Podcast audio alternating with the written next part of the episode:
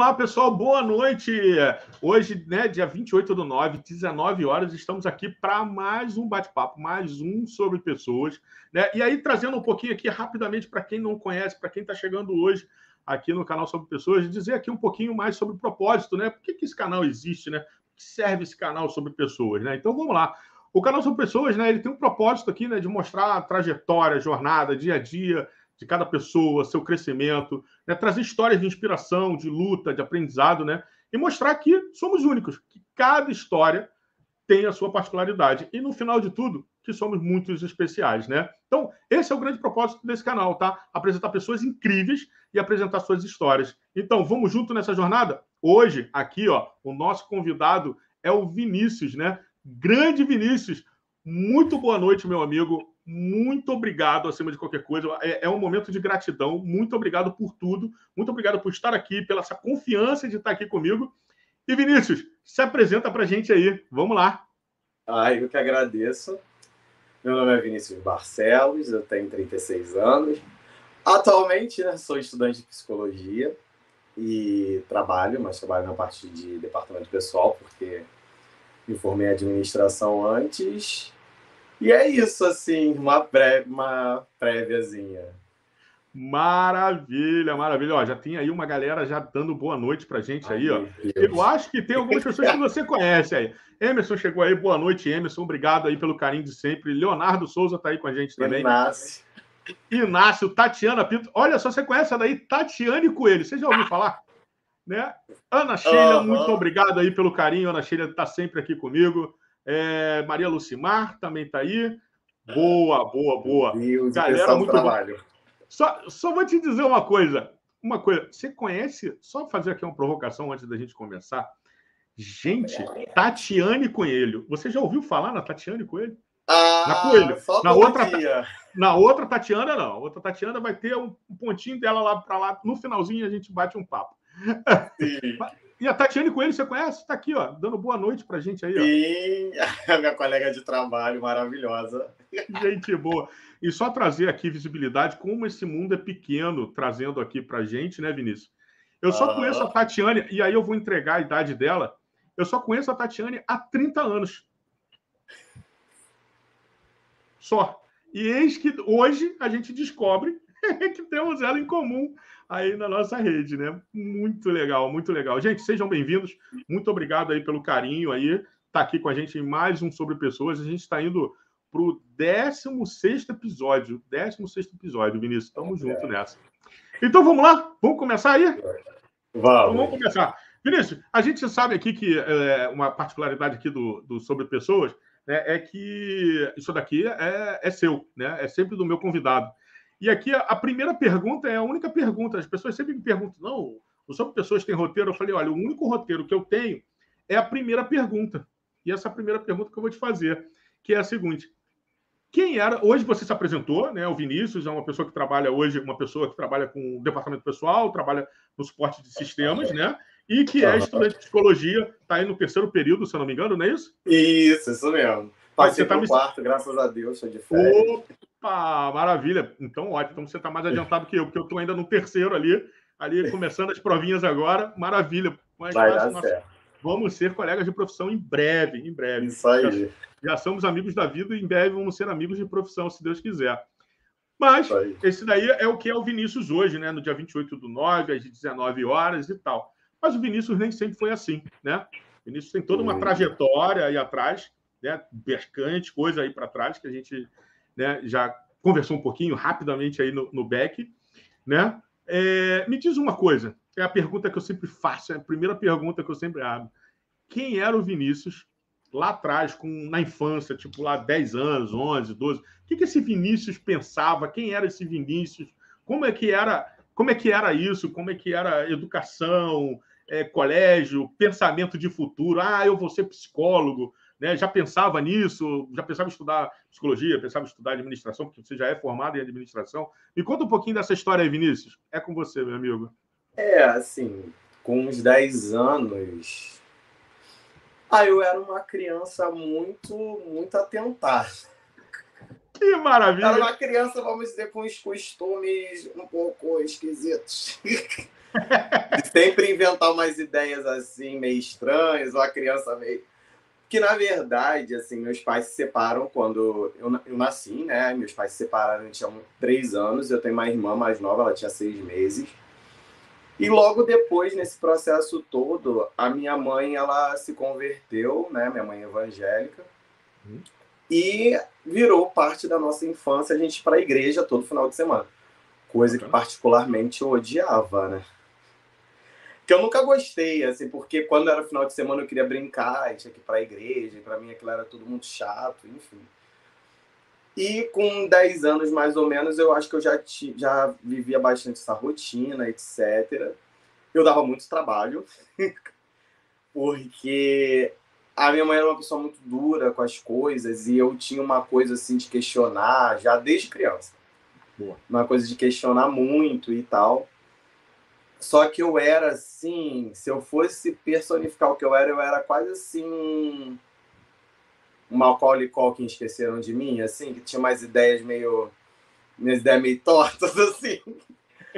Ai, é, eu fazia muita besteira, muita besteira, mas era ali que eu acho que eu era feliz de me tirar um pouco do que do, das coisas do lar, porque muito cedo eu tive que começar a fazer coisas dentro de casa para ajudar. E eu aprendi a, eu aprendi a cozinhar com 10 anos. Então, aí fazendo arroz e tal. Então, assim, era uma carga de responsabilidade, porque desde quando eu me entendo por gente, minha mãe me colocou naquela coisa assim: você é o homem da família. Então não era visto assim. E muitas das vezes esquecia que é uma criança e tem todo o processo e tal. Só que ao mesmo tempo também eu gostava de brincar de tudo. Eu brincava desde boneca com a minha irmã, jogava futebol com os meninos. Eu era assim, quando né, dava, porque muitas das vezes eu tinha essa rotina de ficar em casa, etc., de olhar minha irmã. E teve uma mudança também de escola, de quando eu de 11 para 12 anos eu fui para uma escola que eu fiz o, a antiga quinta série, né, que hoje é sexto ano, até a oitava, fui para a escola pública e lá foi assim meio que caos, porque eu era acostumado a um outro ritmo, né? Você estudava e... em colégio particular na época, Vinícius? Eu estudava antes, até a quarta ah, tá. série. Chegou uma hora, minha mãe, ah, não posso pagar, me colocou numa escola municipal. Aí eu conheci várias pessoas, né? Só que eu nunca gostei. Uma curiosidade é que eu não gostava de ir para a escola, uhum. não gostava. Mas ao mesmo tempo eu eu era uma criança muito eu era uma criança muito inteligente. Se eu lembro as pessoas falando que eu era muito inteligente, as pessoas não entendiam como eu era tão bagunceiro e ao mesmo tempo tirava ótimas notas e tal. Mas o bagunceiro que é bom, cara. Mas o bagunceiro Hã? que é bom. Mas todo bagunceiro é inteligente, já percebeu isso? É, só que eu era no nível, né? Eu, eu sei lá, com oito anos eu colhei o pé de um garoto de quatro, né? o garoto dormiu, eu tinha feito uma fofoca lá, eu fiquei de castigo, o cara fofoca do garoto. Eu peguei um tubo de cola colar, de cola polar, aquela branca. Uhum, branca. Coloquei no mocassim do garoto, enfiei. Isso quatro horas da tarde, era um colégio integral. Foram uhum. tentar tirar o sapato do garoto 10 horas da noite, né? Gente, Enfim. Isso, isso você tinha oito anos com um garoto de quatro. Eu era, é. Que, assim, o colégio era integral, então a gente convivia uhum. com crianças de várias. De várias idades. E eu que eu queria ali, né? Não sei. A minha mãe sempre fala. Eu acho que o maior medo da minha mãe era assim, eu, cara, esse garoto me dá tanto trabalho, um dia ele vai ser preso, não é possível. Que eu tinha mais ideias assim. É isso. É, eu era meio. Ah, fugia de casa, pegava, ia para a esquina da praça. Eu sempre fazia umas coisas assim. Então, assim, eu era uma criança meio criativa demais, entendeu? Maravilha, maravilha, maravilha. Mas e aí, me conta aí mais um pouco da, da escola. Você era, era, era o era o zoeiro da escola ali, né? Naquela situação. Ah, aí, eu era quase assim o chefe da gangue, né? Por Pô. isso que eu não tenho filho, que o medo é, sei lá, vai que o gênio é dominante, né? é verdade. Aí eu fui para a escola pública e na escola pública eu descobri o quê? O passe livre. Que na verdade não era passe livre, né? Era só você ter aquela camisa feia pra caramba na época É, com aquele coisinha aqui. Que tu passava, tu atravessava o Rio de Janeiro se deixasse. Aí eu comecei, por quê? Eu não, como eu disse, meus finais de semana, a maioria era na igreja. De vez em quando ia a shopping, mas a minha mãe também, ela tinha um processo muito complicado de vida. Então minha mãe entra... minha mãe trabalhava, meus pais são eram funcionários públicos do IBGE, né? E minha mãe trabalhava de segunda a sexta, aí chegava sábado, às vezes já sábado que minha mãe entrava, em... minha mãe às vezes entrava em casa sexta e saía só segunda. E pra gente aquilo era muito ruim, né, na época. Aí eu comecei a. O que, que eu fiz? Comecei a ir pro shopping, matar aula, comecei a. Comecei a querer, né, fazer as coisas que eu não fazia. Pior que nem era muita coisa, sabe? Mas pra mim era, né? Ah, sim. Vivia. E eu era de apartamento. Aí eu vivia. Tinha quantos anos, mais ou menos, Vini? Tinha quantos anos? Ah, eu tinha 12, eu tinha 12 anos, 12 anos. Cara, 12 anos você foi do outro lado da esquina, saiu de casa, foi do outro lado da esquina, já é muita coisa, né? Já, eu tava já como, já me achando já. Nossa, eu fazia. Eu lembro que eu matava a aula, era em Campo Grande, né? Porque eu nasci na Zona Norte. Só que Boa. com um ano, meus pais compraram um apartamento e tiveram a brilhante ideia de comprar um apartamento em Campo Grande. Boa. Lugar longe. Né? Ah, Big Field é pertinho. Para quem não conhece, é só, só um adendo rapidinho.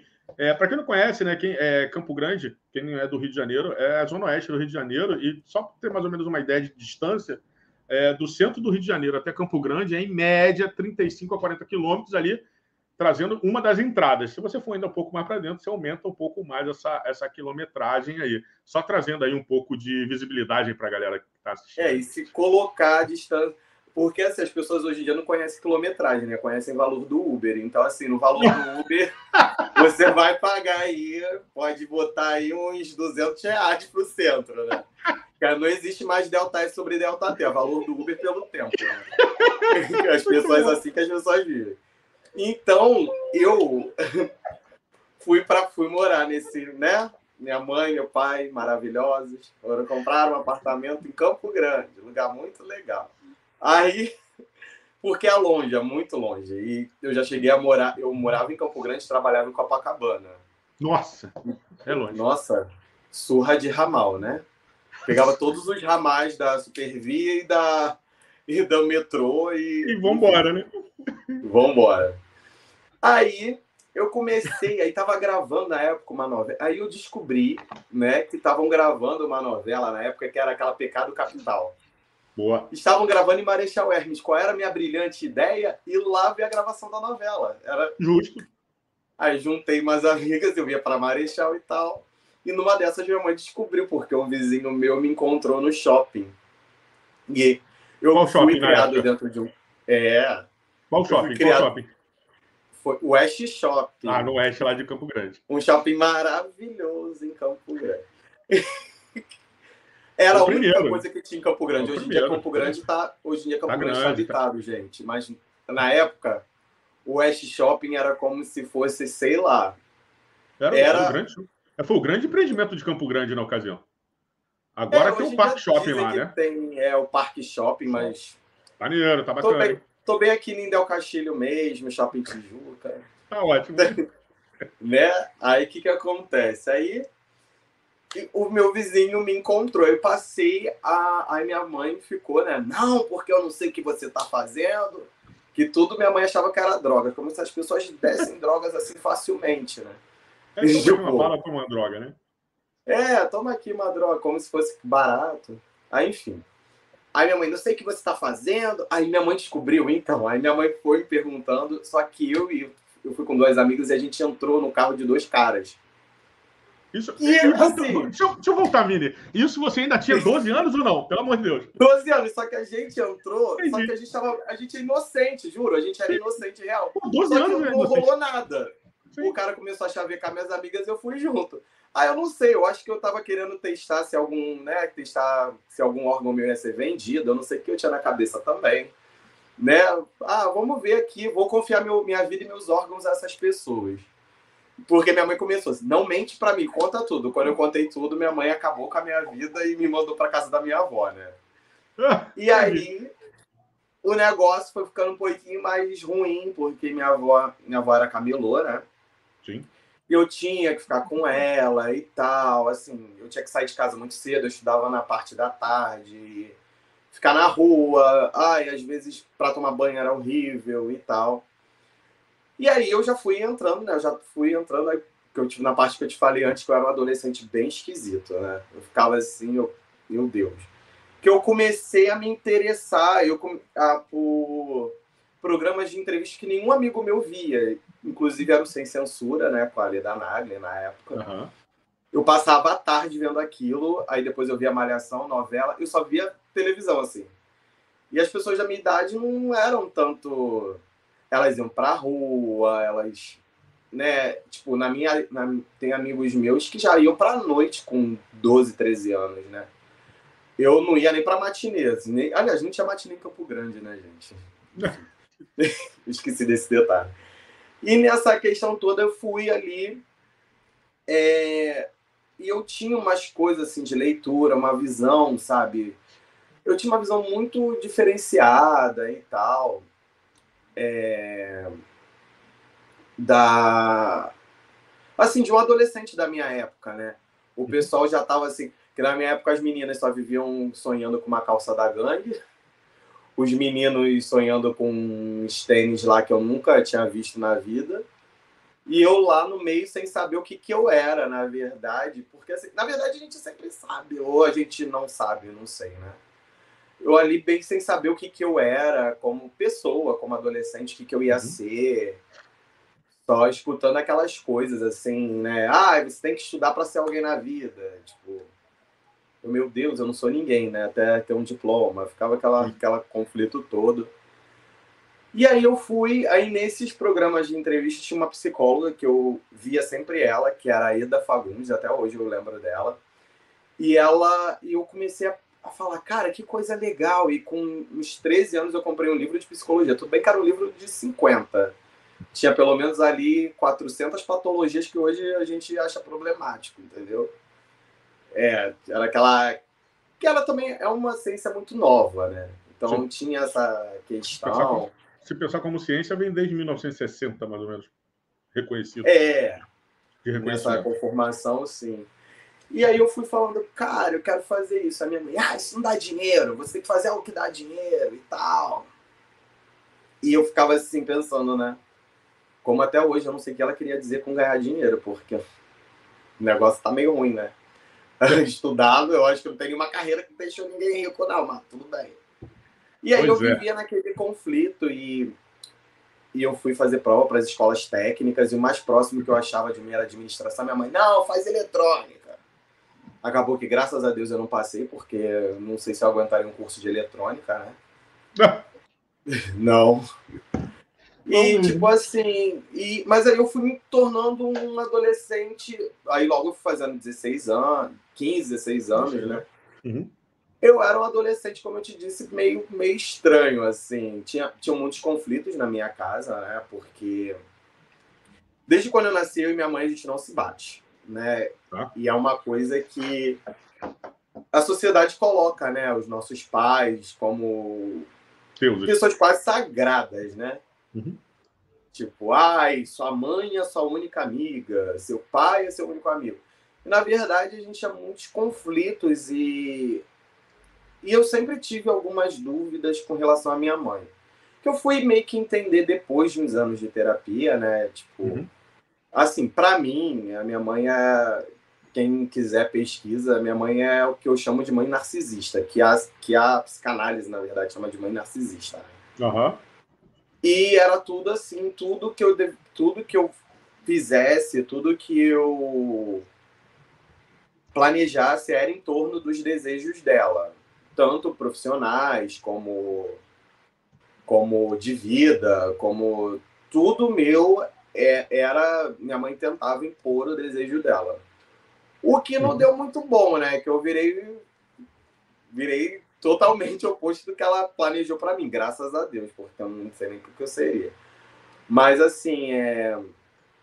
então é isso. E a minha mãe, com essa questão da separação, ela, ela uhum. se tornou uma pessoa muito entregue à questão religiosa, porque para ela é como se ela substituísse, né, aquele a frustração de um relacionamento que minha mãe meio que apostou, né? Bem, uhum. apostou bastante, né? Casou, teve filho e tal. E ela passou a viver para a igreja assim, tipo, muito, sabe? Só que assim, eu não sei se tem um evangélico me vendo, mas, gente, desculpa, é a linha que ela segue. Tá tudo certo, tá tudo bem. E a, a, minha mãe sempre soube que ela tinha um filho diferente, assim. Sempre todo mundo, olha esse garoto. Mas, e tal. traduz para mim o que, o que, que, Me traduz aí, traduz pra gente. O que, que seria diferente para ela? O quê? Um garoto agitado, um garoto que, pô, é, não, não era concentrado na aula, ou era um garoto que não queria seguir o que ela falava, para dizer, queria que você fosse um cara de eletrônica e você, putz, cara, tem nada não. a ver com eletrônica. O que, que seria isso para você? Era além disso. Assim, Fica à vontade. Rolava, rolavam uns diagnósticos da Dona Maria, né? Tipo, ah, esse garoto deve ter algum, alguma coisa de atenção. Esse garoto não sei o quê. Só que o principal é porque eu não performava uma masculinidade como os garotos da mídia, que ainda novos, né, performavam. Uhum, uhum. Que a própria sociedade colocava. Não, colocava, que impõe, né? É, que impõe, que impõe até hoje. Então, assim, minha mãe, ela via que ali o filho dela era diferente. Tá, entendi. E ela, ah, não é possível. Ah, mas você. Aí me achava delicado, porque assim, eu... minha voz demorou para engrossar, e mesmo minha voz grossa, eu acho que todo mundo vê que eu sou gay e tal. Uhum. E eu lido muito bem com isso, né? Tá Há bem. muitos anos. Uhum. Mas eu era adolescente e tal, e na escola tinha muita chacota com relação a isso. E e minha mãe sabia, sempre cre... eu cresci com a minha mãe sabendo que que ela via algo diferente em mim. Tá. E esse algo era ligado à sexualidade. E isso incomodava muito ela, assim. Entendi. E para mim Aí teve uma época na adolescência que eu namorei uma menina. Ninguém sabe, eu acho que quase ninguém sabe disso. Eu namorei oh, uns quatro anos uma menina. Calma aí, calma aí. Então, deixa eu botar aqui, deixa eu botar aqui, ó. Pá, né, sobre pessoas, confissões sobre pessoas. Né? Boa, que ninguém sabia, ó. Primeira mão aqui hoje, hein? É, é, eu não sei se é tão primeira mão. É, mas eu nunca falei sobre isso. Eu nunca. Eu acho que poucas pessoas sabem sobre isso. Eu comecei a namorar uns 13 anos, a minha mãe achava assim: opa, tem salvação. Só que o que, que acontece? Falta de Deus no coração, como diriam alguns, né? É, e a minha mãe, quando eu tinha uns. Aí, 17 anos foi a idade do caos. 17, né? Sim. Olha o número. Não, agora é 22. agora é 22. Ah, é verdade. Mas assim, com 17 anos. Aham, uh aham. -huh, uh -huh. Entendeu? Não foi com 13, foi com 17. com 17 anos, eu, uh -huh. eu decidi chutar aquele balde da igreja, de performar aquilo ah. tudo, porque aquilo chegou uma hora que não fazia mais sentido para mim. Aí minha mãe começou a. Ah, não, aqui dentro de casa tem que ser assim e tal. E um pouco antes, minha mãe tinha feito, então, isso é a parte que eu ia pedir desculpa se você é evangélico, mas enfim, minha mãe é, fez, enfim. Sim. Minha mãe fez um curso para curar gays. Era um curso chamado de Movimento pela Sexualidade Sadia. E ela, não, tem um pastor que é gay. Depois eu depois eu 17 anos. Te deixar abaixo. Você tem Oi? 17 anos? Isso com 17 anos, o Vinícius? Isso, quando eu tinha mais ou menos uns 17. Não, foi um pouquinho antes dos 17, eu tinha 15. Tá. Só que a minha mãe começou a né? trabalhar no centro. É um centro que ela trabalha até hoje, que é um centro que faz cura de gays, né? é, são gays, pessoas dependentes químicas e mendigos. Minha mãe acha que todo mundo é, é se é classifica igual. igual e a minha mãe, assim, ela tinha medo de eu, de eu largar a igreja e tudo mais. E, tipo. É... E minha mãe, sei lá, porque minha mãe achava que assim, o gay era uma, uma pré-evolução para virar travesti. Era umas coisas assim muito, muito loucas, sabe? Falta de informação. E com 17. É, babá. E com 17 anos, é... eu, eu falei, cara, não dá para eu ir para a igreja, porque eu já não aguentava mais, já tinha tentado mudar de igreja e tal. E eu comecei escondido em centro espírita, né? Que é, os centros, são os centros kardecistas, ditos kardecistas, né? Centros espíritas. Uhum. E ali eu fui meio que entendendo, eu, ó, essa explicação aqui tá boa para minha mãe, assim, minha relação com a minha mãe e tal. Uhum. E a gente e a gente, porque eu e minha mãe a gente nunca se gostou, assim, nunca a gente se tolerou, tinha alguns momentos um pouco mais a menos, mas no geral a gente vivia uma coisa muito conflituosa. E é, tem umas coisas bem engraçadas sobre isso. Aí que acontece, aí eu fui e nesse nessa questão toda eu tinha uma amiga na época que não sei como, não sei porquê, não sei quando, a gente resolveu comprar um baralho cigano. E a gente começou de uma brincadeira de um jogar para outro. Só que assim, eu comecei a jogar para as meninas no recreio, né? No recreio da escola. E aí, nisso eu tava no segundo ano do ensino médio e tal. Só que aí eu comecei a parar de jogar, comecei a ver umas coisas que eu comecei assim, meu Deus, fiquei meio com medo e tal. E aí eu fui indo. Aí, meus 17 anos foi um caos, 17 anos, né, que eu falei. Uhum. Os 17 anos foi um caos, de muito, muitos conflitos com a minha mãe e tal. No, no ano seguinte, eu parei de me preocupar. Então, e aí, com 17 anos, aconteceu uma, um fato na minha vida, porque eu vivia nisso, né, nesse meio, que foi um fato assim que foi determinante para mim, que eu comecei a entrar num processo depressivo muito grande, muito grande. Isso no, final, no final dos 17 para os 18. E eu comecei a tomar remédio. Né? Eu fui no médico e tal na época. Isso tem, ó, eu tenho 36 anos, isso aí tem já bastante tempo. Já nove anos aí, pelo menos. É. E aí comecei a tomar remédio e tudo. E no meio daquele caos, o que, que eu fiz? Eu não quero mais acordar. Eu peguei e tomei madraja de remédio. E e aí eu achei que eu ia dormir, só que graças a Deus o meu corpo reagiu. Eu fui para casa dessa minha amiga, que do baralho e tal. E ela foi e me levou para casa e passei por um processo, por um processo de desintoxicação e tudo. Minha mãe não tava, ela tava viajando pela igreja. E aí foi ali que me deu um start da vida, embora seja, eu sei que é uma coisa meio, né? Sim. Desculpa aí, gente. Não, tá certo. Tua história. Tua história. Cara, quando eu abri meu olho, minha mãe voltou da viagem, ela falou assim: Ah, eu não acredito que você fez isso por minha causa, não, né? Eu, pá, acordei pra vida. Eu falei, cara, não adianta. Não adianta eu querer nada dessa pessoa, porque essa pessoa não tem nada para oferecer. Eu entendo, minha mãe teve uma história de vida muito triste, mas. Inclusive, teve um tio meu, foi tem mais duas semanas, que ele. Ele é meu tio-avô, né? Ele é tio dela, ele ah, ele virou para mim, naquela coisa toda de família. Ele, ai, mas sua mãe sofreu muito. Eu, pois é, mas eu pago a minha terapia, ela pode pagar dela, né? Então vamos lá, pra, vamos pedir uma cerveja, e é isso. E ali, naquele momento, algo mudou em mim, porque eu fui vendo que para ela tava bom viver daquela forma, mas para mim já era já era insuportável, né? Ruim, né? Falei, cara, eu tenho que investir para tentar sair de casa. Aí eu fui fazer o vestibular, fui fazer vestibular estudava numa escola horrorosa, horrorosa. Uma escola que eu não sei nem como é que eu saí alfabetizado. Apesar que eu já era alfabetizado antes, né? Mas não sei é. nem com muito conhecimento assim tal. E eu falei, cara, eu vou estudar para o vestibular. Eu entrei num negócio comunitário lá que ela mesma arranjou e tudo, fui fazendo. E acabou que eu não passei, passei para Federal de Química, para técnico em Química. Boa.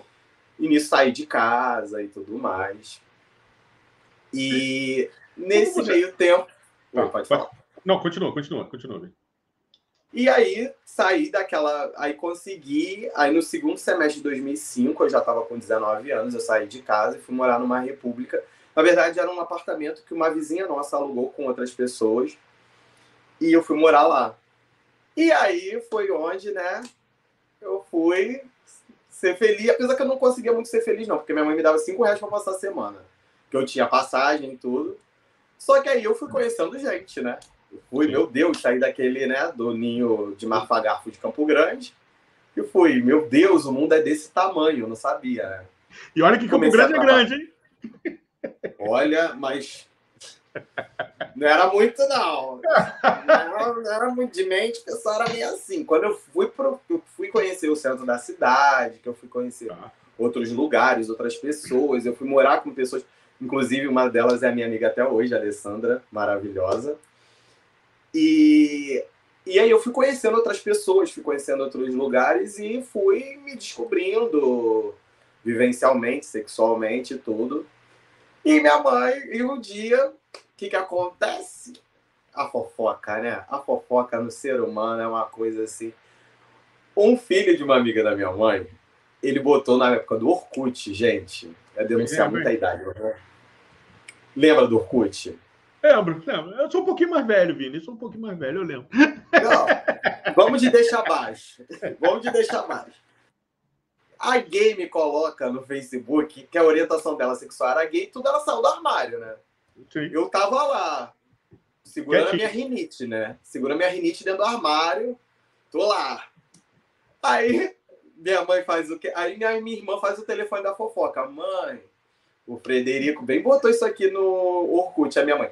Não, vou falar com a mãe dele, que não sei o quê. Minha mãe foi lá para falar para a mulher para orar para tirar a pombagira do garoto.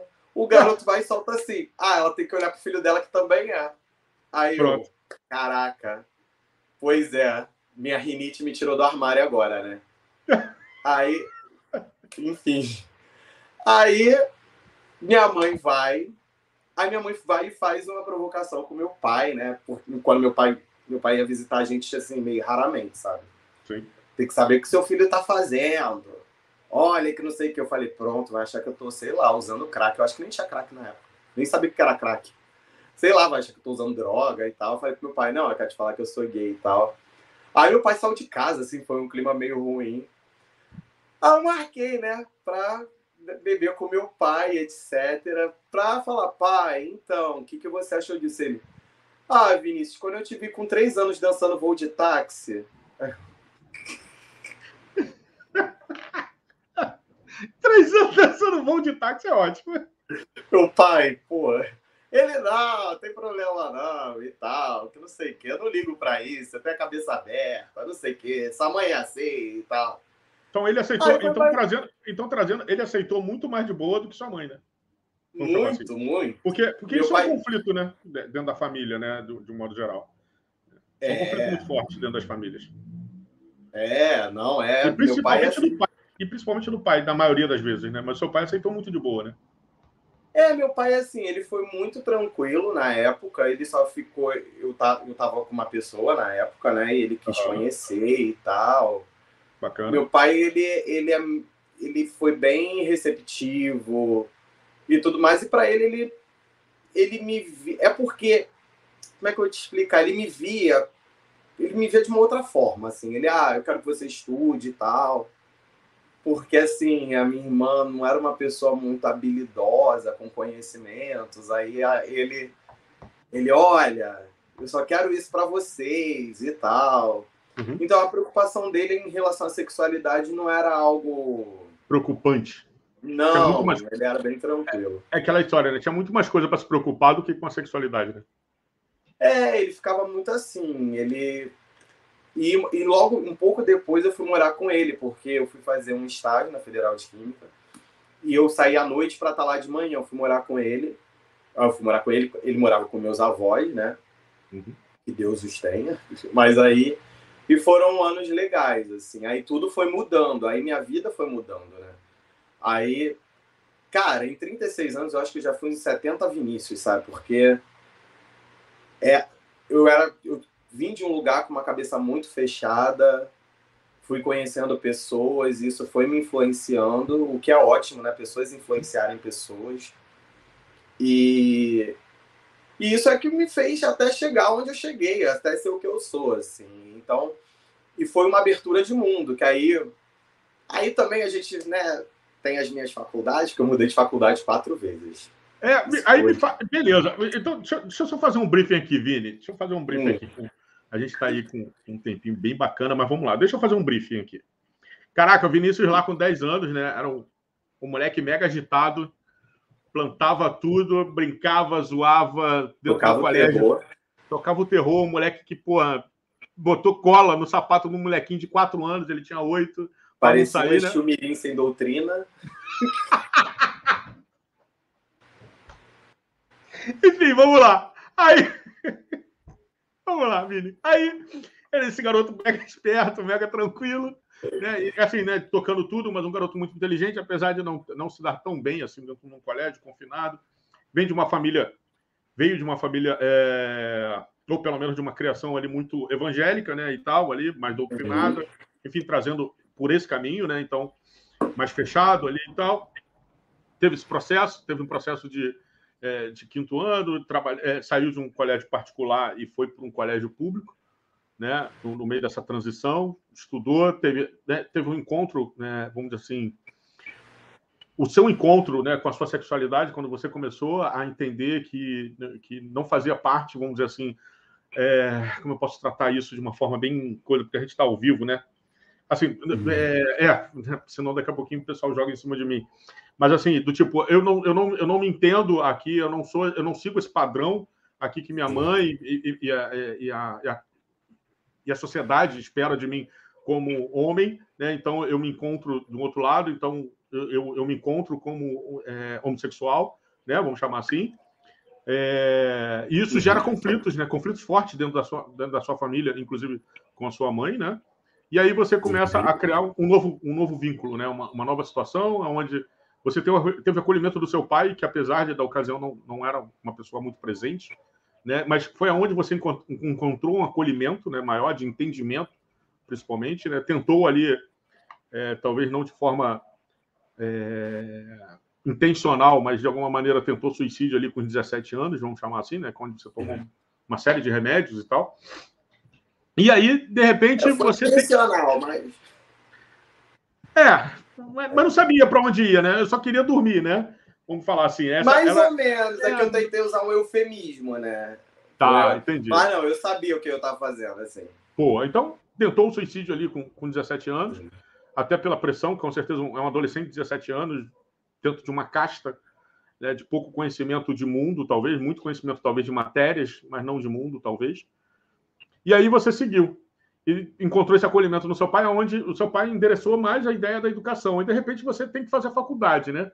Fazer uma universidade, fazer alguma coisa. Como é que foi essa tua entrega, como é, é todo passando por todo esse, por toda essa história, né? É, é, e tal, até porque e, e tem um detalhe, né? Sua mãe não queria queria que você fizesse uma formação né, ainda tem esse conflito, né? Você, a sua mãe queria que você fizesse uma formação que desse dinheiro, que você fosse alguém, né, que era muito comum e ainda talvez em alguns casos seja muito comum. Não, eu quero que meu filho seja alguém, então tem que fazer essas meia dúzia de disciplinas, né? Mas já que você encontrou do outro lado também o seu pai que te acolheu, entendeu a sua situação como é, pela sua opção, né? É, é, sua opção sexual na, na ocasião, e que também te acolhia na ideia que eu quero que meu filho estude, que seja alguém, independentemente de qual matéria que ele seja, né? Como é que foi esse teu processo de escolha, né? Porque a gente passa por uma escolha na hora de fazer a faculdade. Como é que foi isso para você, Vini? Já que você disse que fez quatro então, faculdades. Quando chegou, é... Então, quando eu fui pro ensino médio, que aí já tinha virado ensino médio, eu não consegui, eu não passei para nada. Ela ficou, ai, como se tivesse investido anos de estudo. Ela pagou um ano de cursinho e falou, ai, você não foi, passou para nada e tal. E começou uma onda que você ligava para o 0800 para conseguir matrícula. Eu não consegui para nada no estado, né? E eu fui estudar numa escola particular muito, muito, muito ruim. Muito ruim. Uhum. E nessa escola particular, chegou no terceiro ano, eu não passei para pra, as universidades, eu passei só para a Federal de Química para um curso técnico. Tá. Aí eu fiquei assim, né? O cara, enfim, ela falou: não, vai, vai fazer. Não, você tem que fazer. É uma escola federal. Nossa, a América é a melhor da América Latina e tal. Só que eu tinha prestado vestibular para biologia, porque ser professor era bom, na cabeça da minha mãe. Não, faz. Porque eu era assim, ah, eu queria fazer para psicologia. Não, faz para biologia. O que você faria fora isso? Pensa numa outra coisa. Eu pensei em fazer biologia, que era uma matéria que eu gostava. E não passei, né? De primeira, fui lá para a Federal de Química fazer o técnico. Boa. Chegou lá na Federal de Química, eu que estava naquele mundinho Campo Grandense, né? Naquele pessoal assim, sabe? Big Field e tal. Eu fui, com, fui conviver com pessoas totalmente assim.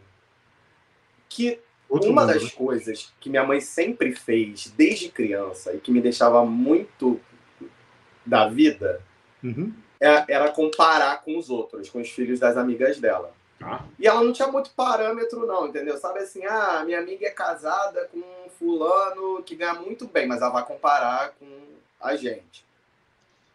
Sei como é que é. Minha... E cheguei na Federal de Química, lá era o quê? O antro das comparações, né?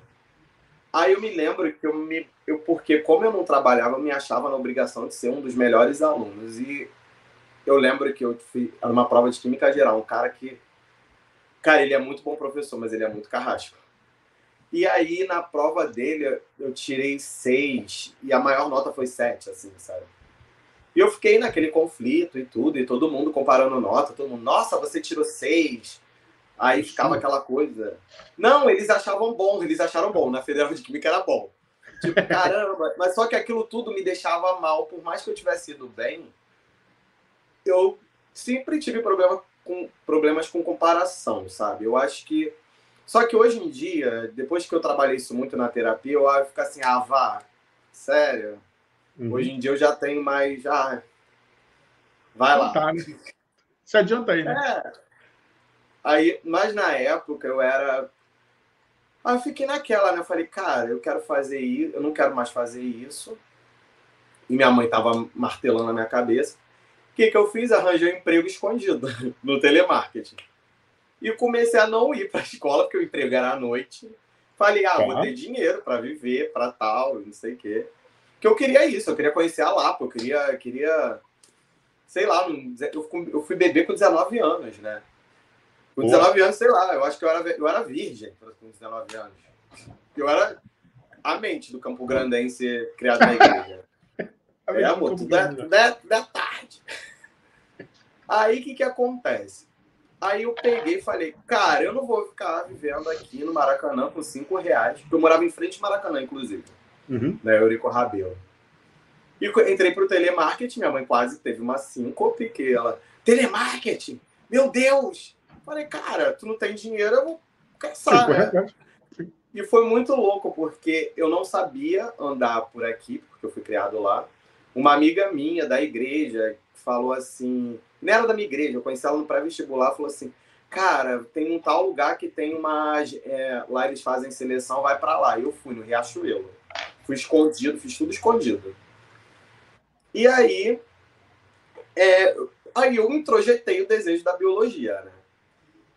E aí, aí fui, aí continuei na Federal de Química, empurrando, empurrando, empurrando. Aí em 2009, eu passei para biologia na UFRJ. Não sei onde estava a minha cabeça quando eu fui fazer biologia. Só foi bom porque eu conheci a Gabriela, que está assistindo, Gabriela Lessa, Opa, ela tá aqui, ó. Tá aqui, tá aqui. Valeu a pena por você, porque olha, pegar fungo não foi legal. ah, ficar estudando fungo, estudando umas coisas, e assim, uma galera bicho grilo, eu tentando ser bicho grilo também. Que eu era assim, eu. A falta de autoconhecimento, né? Enfim. Aí eu tentando lá, eu falei, cara, eu não vou querer isso aqui, não. Aí eu fui pra. pra... Aí eu voltei, aí continuei com o meu técnico, falei, porque minha mãe ficava, tem que se formar nisso, se forma nisso isso dá dinheiro, não sei o quê. Hum, lenda urbana. Aí fui, me formei no técnico lá. E, na verdade, aí depois do técnico, eu pensei, vou fazer alguma coisa na área de química, já tô aqui mesmo, né? Nisso eu já uhum. tinha, já estava estagiando, na verdade já estava trabalhando na área, me formei, larguei a biologia. Me formei no técnico, sendo que o técnico era em dois anos e meio, eu levei cinco anos para me formar. de tanto que eu empurrava, eu não empurrava aquilo com a barriga, eu empurrava já com o corpo todo, sabe? Sei como é que é, eu te entendo. E aí eu fui, né? Eu falei, ah, vou fazer química. Aí fui, fiz vestibular para química. Eu, Caraca, nem sabia que eu passava nesses negócios. Antigamente estudava tanto e não passava, porque eu já tinha um know-how maior, né? Aham, uhum, aham. Uhum. Aí eu fui fazer a inscrição para química na UERJ. Cheguei lá e tal, tinha tirado primeiro lugar. Eu, hum, nossa, maravilhoso. Aí o cara vai me dar a grade. Eu falei assim: não, aqui tem psicologia da educação. Eu sou, da, eu sou do bacharel, não sou da licenciatura, não. Nem tinha lido o edital. Aí ele, mas a UERJ não tem bacharel desde a década de 90. Eu fiquei olhando pra cara dele, né? E me imaginando dando aula para 30 adolescentes. Então eu falei assim: é. Ele vai fazer a matrícula? Eu vou. Fiz, né? é, fiz, fiz chorando, mas fiz. Aí é... No ano seguinte, mudei para engenharia química.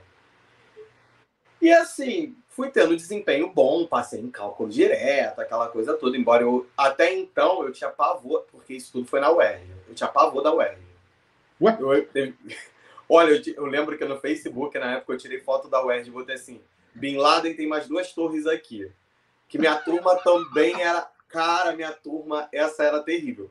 Eu passei a gostar mais deles quando eu saí, inclusive a gente já bebeu junto e tal, e eu falava, eu odiava vocês.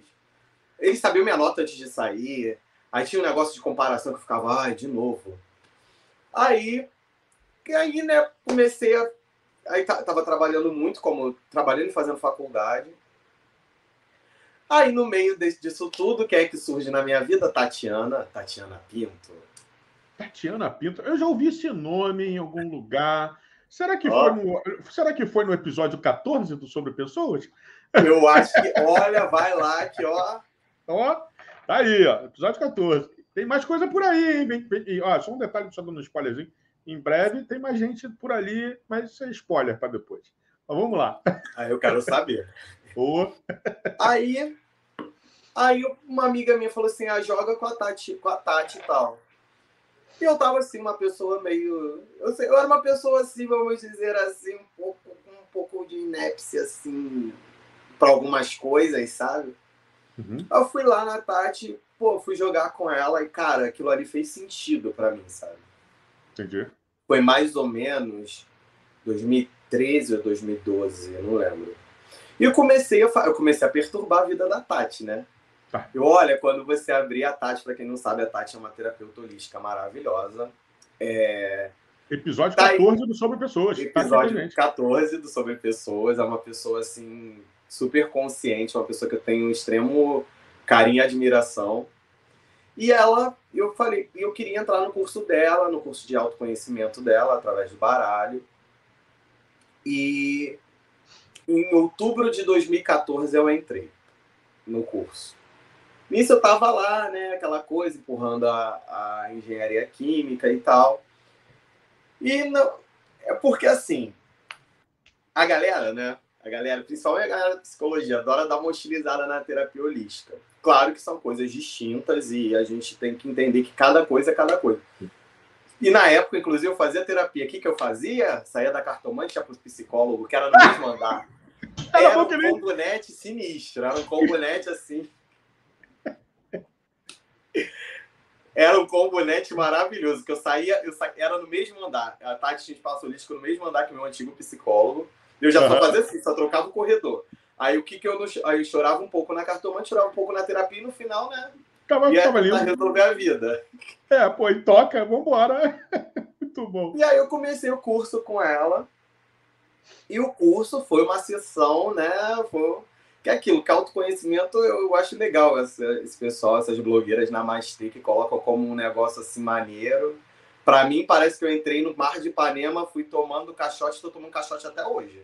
Sim. Que tu vai descobrindo umas coisinhas assim sobre você. Tu descobre muita coisa maravilhosa, né? Que a gente Sim. tem nosso lado nobre, mas o tem nosso lado mesquinho, a nossa sombra, né? Tá ali. É.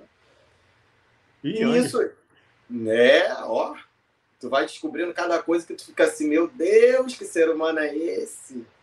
Aí a Tati, não, não sei o que, tu é filho de Deus. Eu, Será que é de Deus mesmo? Não sei o que, às vezes, né?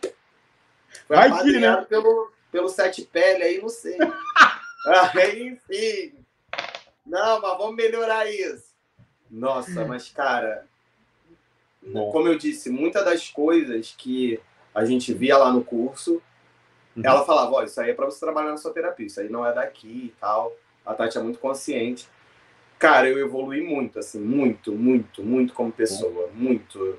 A minha visão e tal. Claro que assim, não, não faço aquele discurso espírita que o pessoal quase vira André Luiz, né? Não, porque não sei o que. Eu não falo baixo, não sou bom o tempo todo, nem tenho interesse de ser, amo ser terreno, tô aqui, entendeu? Claro que a gente, né, a gente se aprimora, a gente aprende, a gente. Todo dia você conhece algo sobre você, mas o mais importante para mim foi entrar em contato com o meu todo. E a partir do meu todo, daquele todo, que na verdade, né, não dá para reduzir o seu todo, né? Cada vez eu descubro coisas sobre mim que eu vou falando, meu Deus, como é que cabe tanta coisa no ser humano de 1,58m? Mas assim, é, foi me dando um norte para eu verificar as minhas emoções, para eu analisar, para eu E isso se estende a outro também, porque você vai entendendo muita coisa. Não que eu entenda tudo, tá? Sim. Não, nem quero nem ter a pretensão de, porque Sim. meu HD nem comporta tanto entendimento. Mas então foi um curso que de fato mudou minha vida. E ali eu vi que eu, cara, eu quero trabalhar com pessoas, mas nas organizações. Aí falei, ah, vou fazer para administração, porque a engenharia, a engenharia química já estava lá Largado. toda atrasada. Eu falei, cara, não é isso que eu quero. E eu saí de um emprego, eu saí do meu último emprego em 2015. Da, eu trabalhei seis anos como técnico em química, já não aguentava mais. Bacana. Aí eu falei assim, cara, eu posso ser o que eu quiser, então não tem que ficar mais preso às vozes da minha mãe. As, as expectativas dela são expectativas dela. E, graças a Deus eu sou a frustração de todas, porque eu nem sei o que eu seria, né? Prefiro nem imaginar. É, porque. Ai, é, é muito bom ser a frustração das pessoas, porque, cara, a frustração é delas, sabe? É isso. É eu, sobre eu nem, isso. Eu nem, eu nem quero entrar muito nessa questão aí, não, porque eu sou pessoas sobre mim em algum outro momento. Mas eu compartilho um pouco, um pouco bastante sobre isso aí. Ai, eu sou. Ai, e quando eu olho para mim, o cara. Eu. É sei lá, o que eu me tornei foram foram duras sessões de terapia, né? Duras sessões patate, foram coisas. Ninguém disse né? que era fácil, né? Não, não é fácil, mas também quando você se empodera. Aí eu até soltar um palavrão. Mas, Fica enfim, à vontade. guarde. Fica à vontade, porque quando eu criei o canal, eu não criei como canal infantil. Então ninguém ah. vai tirar a gente do ar. Não se preocupa, não. Ah, tudo bem, não, mas tô dando uma controlada que é. Porque aqui, eu não sei, né? o carioca ele já fala palavrão normalmente demais, né? Sim, sim. empolga e vai, enfim. Então, assim, quando você se empodera daquilo que você é e você você não precisa mais daquela. Você entende por que, que você buscava tanta aprovação dos outros, por que, que você consolidava seus problemas de rejeição, por que que. E, cara, você é, parece que acende uma luz assim e fala: caralho, como é que eu não sabia disso antes, sabe? Sim. Meu Deus, tipo. Mas, assim, foi, o processo pode ter sido bem denso, né? Só que o que eu me tornei assim, cara, sei lá, é muito bom. É muito bom porque hoje em dia eu sei mais o que eu quero e o que eu não quero em relação a mim. E o meu querer pode mudar e as pessoas querem traçar uma, uma trajetória linear para você. Isso me irrita. Uhum. Não porque você tem que fazer isso, tem que fazer isso, porque fulano tem dinheiro, porque ninguém fala que fulano tá lá enchendo a cara de Rivotril como eu já enchi para dormir. Que uhum. fulano às vezes para acordar é horrível porque muitas das vezes eu, eu acordava, eu ia para certos para certos ambientes de trabalho, eu preferia eu caraca, queria estar tá, queria sair da cama hoje. Diferentemente de hoje, sabe? Hoje eu trabalho com disposição, eu não odeio o meu trabalho, porque de alguma certa forma aquilo me conecta a mim, tem a ver comigo. Não adianta porque tem gente que vai botando expectativa, sabe, nos filhos e as pessoas não querem se preparar para a frustração, porque na verdade a projeção é sua, amor. Você que olhou para ele assim e falou. É e não é, a gente não é uma caixinha de projeção, sabe?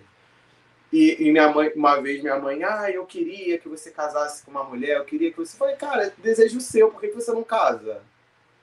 Não é meu, entende? Tipo, é sobre isso. E eu, eu lido bem com isso. E, e isso foi muito, como eu disse, né, fruto dessa trajetória. Eu fui fazer administração. Aí eu tentei vestibular de novo para o UERJ e tal. Aí na administração. Aí, como eu te disse, eu tinha passado por esse processo de transformação. Entrei para administração já pensando assim: caraca, será que vai ser aquela mesma droga traumática que eu não gostava de ninguém e tal? Cara, encontrei uma turma incrível, incrível, incrível.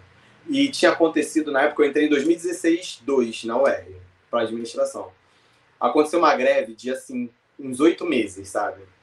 As famosas greves da UERJ. É. Essa foi a última, inclusive. Não, foi a última, acho que foi a última, não tenho certeza não.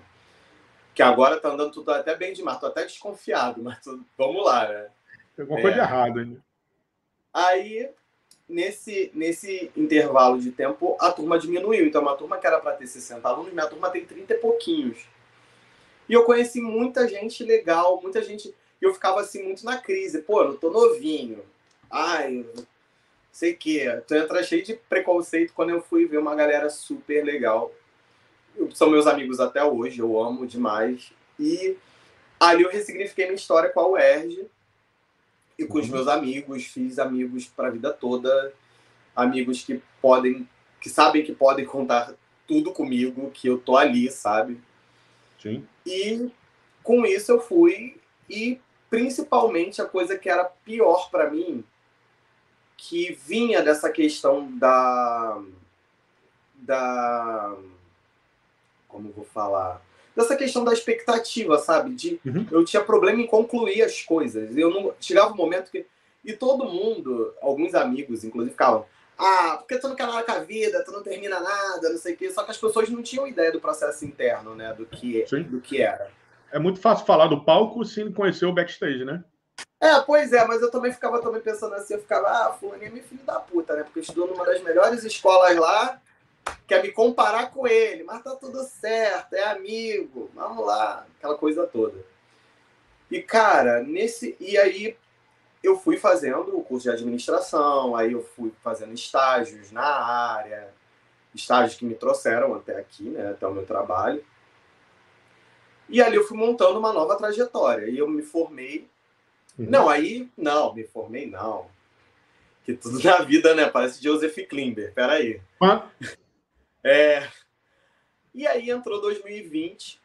Aí nisso eu tava, convivia com a minha turma, ia para churrasco até então. A gente ia para a Feira de São Cristóvão e, como eu disse, eles são incríveis e tal. E chegou 2020, eu estava vindo de um desses anos de faculdade de administração onde eu botava muita matéria, onde eu queria me formar no prazo, porque, enfim, eu tinha outras expectativas em cima disso. E eu adiantei muito a minha faculdade, eu falei, cara, eu vou me formar no final de dezembro o meu objetivo de vida era me formar, nem lembrar que eu sou alfabetizado, ir para academia, sofrer, ficar um pouco no meu ócio criativo, que eu não queria produzir nada, na verdade. Uhum. E aí veio a pandemia. E a pandemia foi um caos, assim, eu estava fazendo estágio num lugar legal e tal, e acabei perdendo meu estágio. Aquela coisa toda para todo mundo. E, principalmente, passei a conviver mais com meu pai, né? Tá. Que na época eu não morava com ele, mas fui morar para cuidar dele, aquela coisa toda. E meu pai tinha uns probleminhas, né, de vida aí. E tudo isso foi me levando aí, porque fechou tudo. Eu não tinha o que fazer. Eu bebi uma garrafa de vinho por dia quase. Que eu falei, cara. Isso ficava assim: qual é a próxima notícia que eu vou ter ruim, sabe? Porque uhum. eu tive mãe de amigos que morreu, a mãe de um amigo, o pai de uma amiga, e assim, amigas Muitas que pegaram, né, num período crítico. E a minha vida foi desandando. E eu mandando mandando currículo, não me chamavam nem para limpar balcão, me chamavam. E eu assim, caceta, o que que tá acontecendo, cara? Tipo, o que, que eu faço, né? né? Eu não tenho currículo ruim, não é possível, meu Deus, o que está acontecendo? Eu, que a gente quer ir contra as coisas que, que estão acontecendo. Né? E aí, em dezembro, eu entrei para a empresa que eu estou até hoje, uma empresa maravilhosa. E só que a minha empresa também, assim como toda empresa, estava no meio de uma pandemia e tal. Eu me formei. Uhum. E a minha empresa não podia me efetivar naquele momento. E eu fiquei assim, meu Deus, o que, que eu vou fazer? Aí meu gestor na época falou assim, olha, se você se interessar em fazer um outro curso universitário, a gente pode manter seu vínculo como estagiário. Aí eu pensei assim, quero estudar? Não. Mas eu quero ficar sem minha bolsa? Também não. Vamos lá, me matriculei numa, numa, numa faculdade dessas da vida aí. Faculdade e... de quê? Agora fiquei curioso. Faculdade Ai, de quê, Vini? Deixa abaixo. Gestão de RH porque era barato. Tá. Só para eu pagar, assim. Eu quanto é essa matrícula? É isso. Aí fui lá. Não, nem era EAD, não assistia a aula, e mesmo assim eu tive vários problemas, que a faculdade era toda enrolada. Nossa, horrível. Estácio? Uh, hum, uh, Pode falar mal, gente? Pode, eu, eu também tô de lá. Ai, meu Deus. Não, é maravilhoso. maravilhoso. Eu ligava para lá, pedia o telefone do meu polo, eles me davam de um clube de tiro, não sei se aquilo era um recado, não entendia nada. Mas tá tudo certo, tá tudo maneiro. Aí nisso, nessa, aí nisso eu falei, cara, sabe de uma coisa? Eu não sei quando, se eles vão poder me efetivar para frente, embora eu tinha feedbacks muito positivos. Uhum. Eu, cara, eu, ah, eu acho que eu vou, não sei, eu acho que eu vou tentar fazer o vestibular para psicologia, pelo menos já que eu vou. Já que eu vou estudar, vou estudar alguma coisa que eu gosto, e, cara, se tudo se fechar, eu viro estagiário. Mão uhum. de obra mais barata não tem, né? Olha o pensamento da pessoa. E pensei, ah, não vou passar nessa merda, com certeza, porque, pô, eu tinha acabado de entregar monografia, eu falei, ah, não vou estudar mesmo, porque eu não vou ter tempo e tal. Aí, aí fui, fiz o vestibular da UERJ, aí passei. Aí eu falei, oh. caraca, cara, eu acho que é isso mesmo, vamos ver. Aí entrei no curso, me apaixonei, arranjei outra turma incrível. E, cara, não é demagogia, minha turma é maneira. Tem, ela é maneira menos alguns, mas assim, ela é maneira, entendeu? Tem que Sempre pegar pelo tem. todo. Como, como a gente diria na agilidade, né? A gente tem que pegar 85% das coisas e ver se 85% é. da turma é bacana, tá dentro.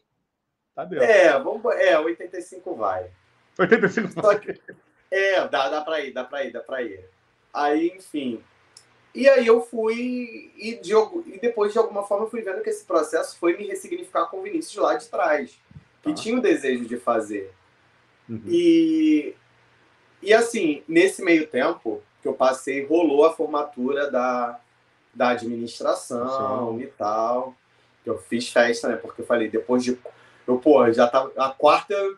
Foi a terceira faculdade, eu tava pedindo música no. Terceira não, é a quarta faculdade, falei, já vão pedir música no Fantástico. Já dá pra pedir, já dá pra pedir. Com três já dava pra pedir. Pediu atrasado já, ainda. Com né? três já tava, falei, vou fazer uma festa e tal. E foi, foi essa forma onde eu ressignifiquei meu, minha relação comigo mesmo. Bacana. Com. O seu encontro, né? Com a minha trajetória, né? E isso foi. Isso é, foi muito interessante para mim, sabe? Porque daquela, daquela pessoa lá que eu olho para trás, sabe? Com, com 12 anos, com 13 anos, a pessoa não. Cara, e aí? O que eu vou fazer? Como é que eu vou viver com essa pessoa aqui? E hoje eu te tenho, né, tipo, a liberdade de falar assim, não quero conviver, não quero. Ah, mas é sua mãe, cara, não quero. Não... Infelizmente, minha mãe deveria ser a Viola Davis. Deus, Deus errou o nome, vai fazer o quê? O S ficou perto do V, que eu vou fazer? Um vem Viola Davis. Então, assim, é, isso para mim que foi mais importante, eu ressignificar o meu conceito de família, uhum. eu me desprender desse conceito, que esse conceito tradicional que já tá, né, gente? Vamos, vamos dar um F5 aí, porque o negócio tá. Tá difícil. Já foi para frente. E, cara, não é porque é a sua mãe que tem o direito de fazer, ser abusiva com você, de duvidar da sua capacidade, de, de fazer violência. É porque as pessoas acham né, que violência é só aquilo que remete ao físico, ao sexual. Sim. Mas você violenta uma pessoa de várias maneiras. Então, assim, é, não foi quando na pandemia eu parei de falar com ela. Porque eu falei, cara, hum, você vê que a pessoa não vai mudar. Não faz sentido, né? Ou você convive com aquilo, se você quiser conviver, ou você simplesmente vive a sua vida. Eu acho que nada vale a minha saúde mental, sabe? Nada, nada. Hoje em dia, para ser bem sincero, nem meu trabalho vale.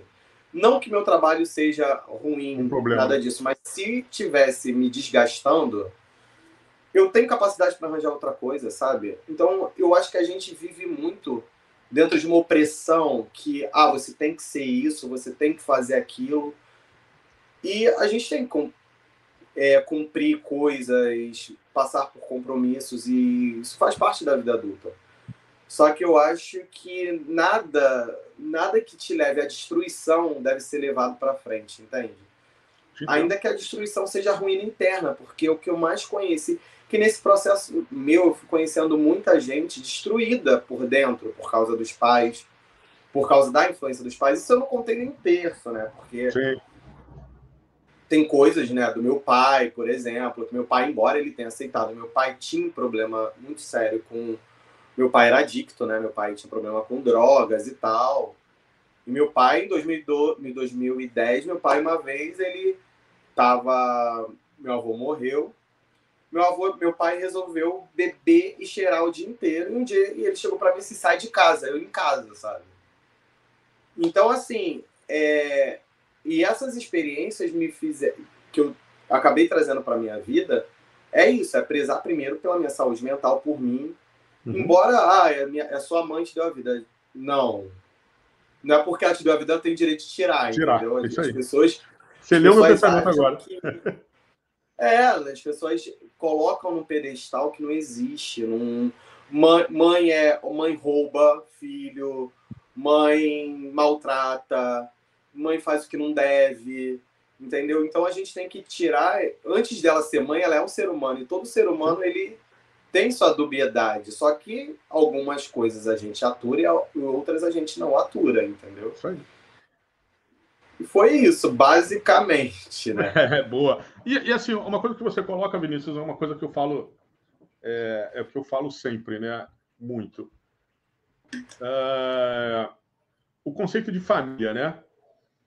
Teoricamente, a galera fala muito de conceito de família, e isso, aí, é, isso é o Rudney que está falando, tá? Então, uhum. assim, qual o conceito de família? Pô, é lugar onde você é, é acolhido, onde você tem carinho, onde você tem amor, onde você tem apoio, né? Onde você tem todo esse processo. Então, que você partindo desse, desse conceito, cara, é, eu falo para você que eu tenho, claro que eu tenho minha família aqui, tenho minha mãe, né? Tem pessoas. Eu não tenho o que reclamar, sou muito, nesse caso, eu não tenho o que reclamar. Eu, eu, sou mega acolhido pela minha mãe. Minha mãe é uma apoiadora nata, tá? Eu não, não posso. Ai, é, legal. É, não posso, não posso. É, eu tenho um tanquezinho de guerra aqui que fez de tudo aqui e tal. Mas ao mesmo tempo, na, na ausência dela, quando eu falo ausência física, tá? Dela, cara, eu fui. Eu tenho várias outras famílias. Famílias de pessoas que, que me acolheram, que eu amo como se fosse minha família. Eu tenho amigos que eu considero como irmãos, irmãos realmente, que só não tem sangue, igual.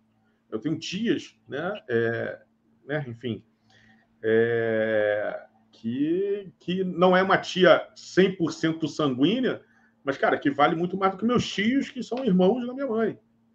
Fizeram uma história, um enredo muito melhor. Então, assim, é, pensar bem o que, que é um, um núcleo família, o que, que é um núcleo familiar, por exemplo, é, eu posso estar na sua casa, ser muito bem acolhido e entender que você é, é, é eu estar dentro da sua casa me torna, às vezes, pode me tornar você uma pessoa de uma consideração muito maior pelo trato, pelo carinho, pelo acolhimento que você vai ter, às vezes melhor do que você tem dentro de casa. Então, o que é família, né? É uma questão que às vezes a gente, se a gente fosse né, falar aqui, né, é, surtar aqui sobre isso, a gente, porra, vai falar horas aqui do que é família, sobre o conceito de família, né? Às vezes o conceito de família não é só o que está ali no registro de nascimento, pai, mãe, e, seu, e seus carinhas diretos, né? Tios, primos, né? Então, isso é, é, por exemplo, às vezes quando você fala de primos e tal, não sei o que, será? É, eu, eu resignifiquei bastante. Hoje eu tenho uma tia-avó, que eu considero muito, e é, a minha prima também. Então, assim, eu tenho o meu nicho de família. É porque a gente acha que a vida sem pai, sem mãe, ela não existe mais. E é muito, isso é no meu dia a dia, assim. Ah, e seus pais? Eu, ah, não falo com eles. Nossa. Porra. Aí tu já sente quem? A Richthofen, né? Eu, caraca, eu nem matei, cara, eu só não falo, tipo. Tu se sente assim, tipo, meu Deus. E tu fica assim. Richthofen foi ótimo. É, tu sente a Richthofen, caraca, matei meus pais, né? Tipo. Como é que eu faço? Aí eu, né? calma aí, né? Tipo, não, eu não falo mais com eles. E para mim é melhor. Porque a gente, é como eu disse, né? Você tem que aceitar que muitas pessoas, as pessoas não, nem todas as pessoas estão dispostas a mudar, nem todas as pessoas estão dispostas a te ouvir quando você fala assim, ó, isso aqui não é legal, não faz isso aqui comigo porque eu não gosto. Uhum, isso aqui uhum. não é bacana. E não é uma questão, aí as pessoas levam para aquele lado, para aquele lado bem cristão mesmo, aí vai lá tentar te converter. Não, você tem que tirar essa mágoa. Eu, brother, não é mágoa, é saco, sabe? Eu não tenho mais saco. Porque a pessoa vem, faz uma merda contigo, pede desculpa, aí você perdoa, a pessoa vai lá, faz outro. E desculpa. Faz outra maior até. É, e desculpa não resolve muita coisa, entende? Eu te ainda dou um soco na cara e peço desculpa. Ainda mais, ainda mais se a desculpa não for sincera, né? Aquela ideia. É um é. desculpa só para fazer um, um, protocolo, né? Eu, eu, olha, eu vou falar uma parada, tem uma coisa, eu. Calma aí, que a minha iluminação tá dando ruim aqui, mas tá bom. É, eu te, é, é muito legal, né? Porque eu tô em, em uma situação, eu tô vendo um pouco sobre educação infantil, né? Eu estou acompanhando uma escola de educação infantil mesmo, molecada de berçário até quinto ano. Cara, é interessantíssimo como é que é a visão deles de desculpa. É do tipo assim: olha, eu peço desculpa e eu tô resolvido. É só ir lá é. na secretaria, é só ir lá falar com a tia na secretaria e pedir desculpa para ele apertar a mão e vou seguir. Mas olha só o pensamento que a gente arrasta, né? De é. desculpa. Você arrasta isso lá com.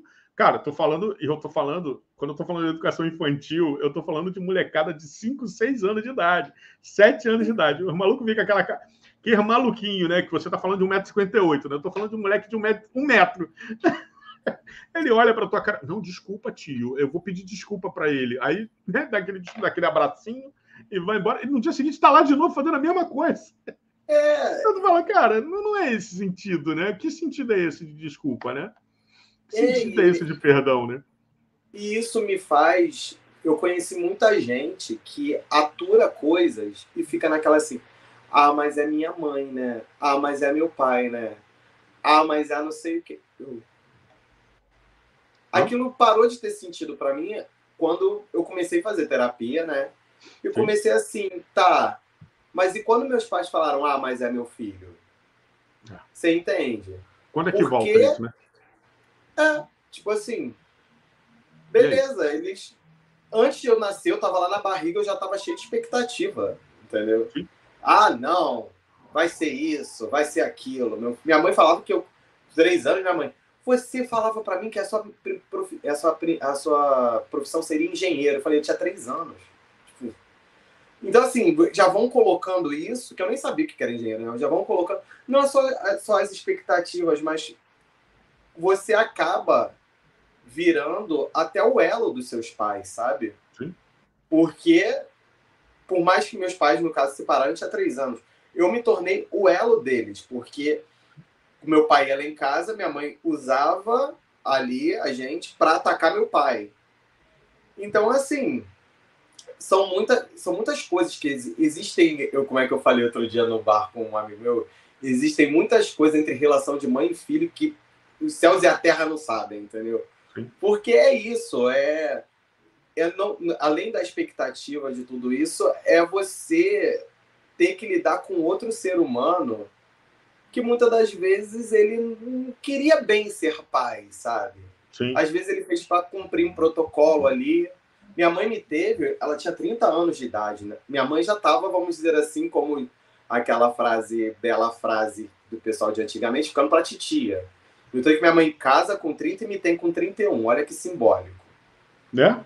Vambora, vambora, né? vambora. Então aí a pessoa vai e vai te colocando ali, sabe? Tipo, vou. Não, meu filho vai ser assim, vai ser desse jeito, vai falar assim, meu filho vai seguir tal religião, meu filho vai. E porque o seu né? filho não se torna aquilo, sim. você ataca. Sim, sim. Eu crio a moldura e, e vida que segue. E tipo, então é isso que eu. Aí, quando eu dei meu baixa, que foi para mim foi muito importante, assim, falei, ó, não tem como e tal, e segui minha vida. Cara, andaram, né? se eu tivesse. Tirei peso, tirei peso, assim. Foi é quando muito... você tira. Que eu falo muito quando você tira a âncora, né? Quando você tira a âncora do teu navio, o seu navio começa a navegar, né? Você saiu da Baía de Guanabara e foi buscar seu oceano, né? É uma coisa que eu falo muito. Falo muito sobre é, isso. É, você você expande, porque o que eu quero das pessoas é aquilo que eu também posso dar, que é acolhimento, é cuidado. Eu tenho os meus amigos que estão comigo em todos os momentos. Porque tem dia que eu acordo achando que acima de mim a Beyoncé e o helicóptero da polícia, né? Autoestima lá. Aí tem dia que eu acordo e falo assim: caraca, tô parecendo uma capivara com gripe suína. o que é isso? E ali eu tenho que ter, eu tenho gente ali do meu lado para me ajudar a gerenciar isso, porque. porque é o rolê, né? Quatro planetas em peixes, você não imagina quanta loucura não passa na cabeça de uma pessoa com quatro planetas em peixes, né? Mas assim, é. Eu tenho o meu arsenal e nos meus amigos eu, eu encontro meu ninho, encontro né, e as broncas também, assim como Sim. a gente divide nossas broncas. E, Sim. e eles são a minha família hoje. São as pessoas que eu considero que é eu quero vê-los bem.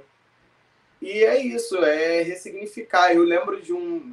Aquele, né, que foi criado na igreja evangélica, uma passagem que Jesus estava em um lugar e a Maria falou assim: Ah, vem com a sua família. Ele, ah, família, família é quem me segue, alguma coisa assim.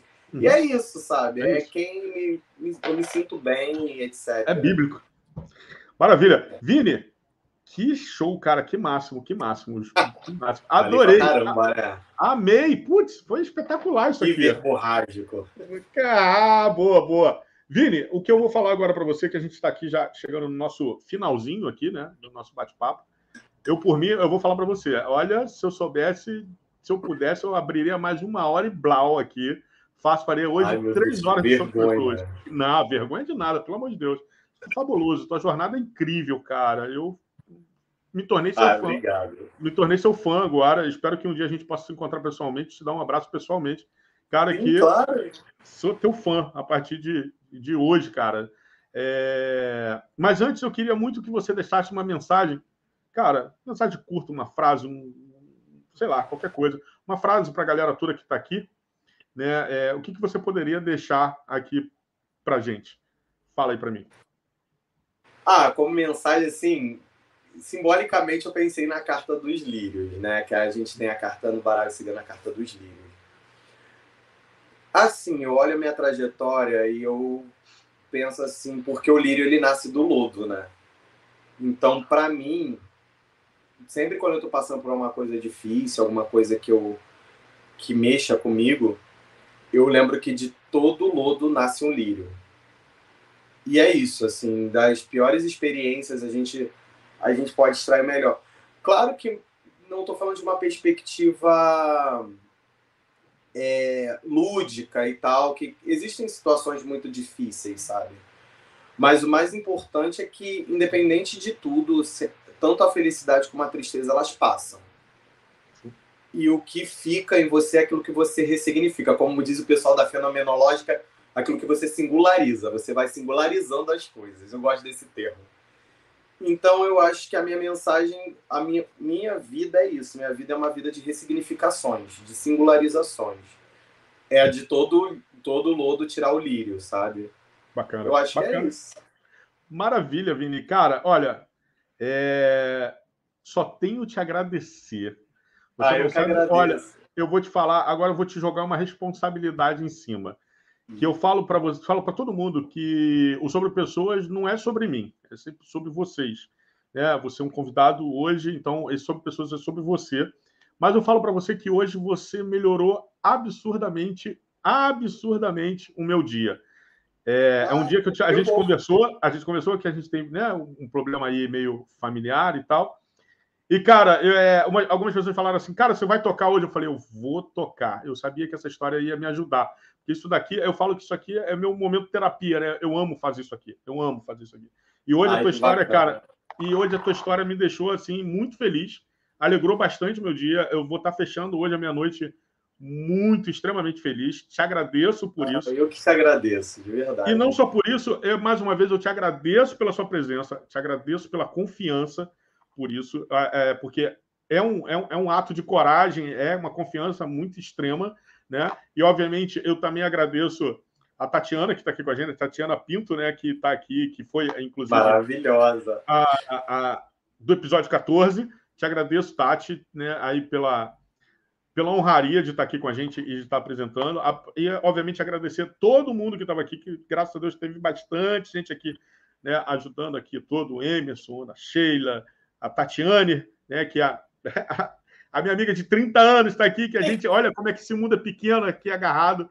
O Inácio, Maria, Lucimar, né, que está aqui, o Emerson, é, gente, Gabriela, todo mundo, todo mundo, Ana Cláudia, enfim, Eduarda, enfim, todo mundo que estava aqui, o Reinaldo, é um parceiro enorme de vida também. Eu só tenho que te agradecer, meu irmão. Muito obrigado, Vini. Ah, eu que te agradeço. Pelo teu carinho, pela confiança, por tudo. E aí, aproveitando, quem gostou, aperta aqui, ó, o, o, o joinha, tá aqui em algum tá aí, canto. Gente. Eu nunca acerto, então tá aqui embaixo. Se inscreve, se inscreve no canal. As redes sociais do Vini é, tá aqui embaixo também, o LinkedIn e o Instagram dele. Né? Tem o meu LinkedIn, também tem o meu Instagram aí. Quem quiser trocar uma ideia, bater um papo. Ah, eu quero participar do Sobre Pessoas. Entre em contato comigo, a gente arruma uma agendinha. A agenda é sempre, né? É, é meio apertada, graças a Deus está apertada, mas a gente dá um jeito, a gente faz aqui. Opa, a gente faz aqui acontecer. Deu uma travada, tá, mas voltou. A gente faz acontecer, não tem problema nenhum. Então tá aí, gente. Eu só tenho a agradecer. Se inscreve no canal, divulga, gostou, aperta o joinha, se inscreve, aperta o sininho e vamos embora. E agora, só falando aqui, deixa eu só pegar a agenda, Vini. É... Uhum. Deixa eu ver aqui qual é o próximo, qual é o nosso próximo sobre pessoas. Hoje é dia 28, né? Vamos lá, dia 28. É, vai cair. Olha, é uma agenda especial no dia 12 de outubro, no feriado. Eu vou fazer um. Opa. Eu vou fazer um sobre pessoas no feriado. Tem uma pessoa maravilhosa vindo por aí também. É, gente boa, também tem uma história fantástica vindo aí, mas obviamente eu não vou dizer quem. Então, dia 12 de Ai. outubro, no feriado, a gente vai vir aí trocando essa ideia. Vini, um beijo no teu coração, meu irmão. Fica obrigado, com Deus, obrigado por tudo. Valeu, galera. Abraço! Abraço.